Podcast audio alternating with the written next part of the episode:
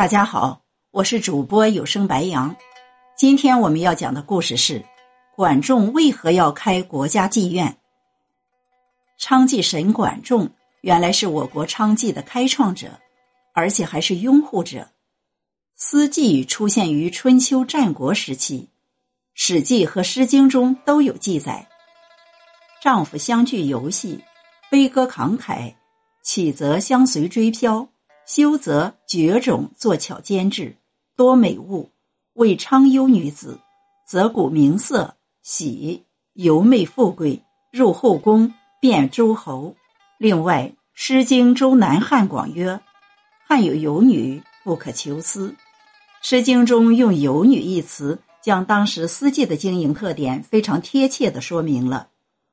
营妓，也就是军妓。它的最初形式在这一时期已经开始出现。越王勾践为了解决士气低落的问题，让有过寡妇为军中忧思者提供性服务，这就是典型的营妓。尽管当时越王勾践的做法可能是一种应急措施，并没有形成一种制度，但它一直被看作是中国营妓制度的雏形。但是。真正的国家经营娼妓业，却是由管仲开创的。管仲名夷吾，公元六八五年被封为卿。管仲在任期间，竭力协助齐桓公治理国家，实行了一系列改革，重新划分行政区域，整顿吏治，严肃军纪，利用官府力量发展盐铁业，促进生产，统一管理货币，调整物价。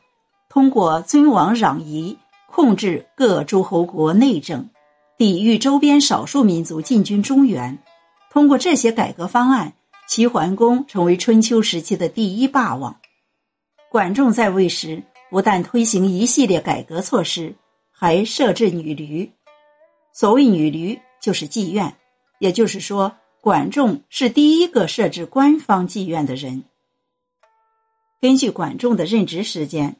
我们可以推测，设女驴制应该是在公元前六八五年至公元前六四五年之间，这比索伦创立雅典国家妓院至少还要早五十年以上。因此，有人说管仲是世界官妓之父。当时妓女数量还是比较多的，如管仲设女驴三百。据《周礼》中说：“五家为比，五比为驴，一驴是二十五家。”总数当为七千五百家，若设七百，就有一点七五万家之多。女驴制开了国家经营娼妓业的先河。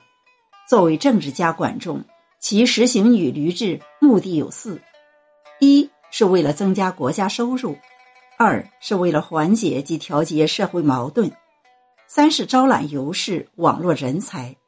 当时诸侯争雄。齐桓公为了能够称霸天下，借助美女来招引人才。四是供齐桓公饮乐。齐桓公是一个好色之徒，这在文献中有所记载。好内，多内宠，如夫人者六人。他好色无度，喜欢寻求刺激。但管仲设立妓院，最重要的目的是为了从中收税，以作军费。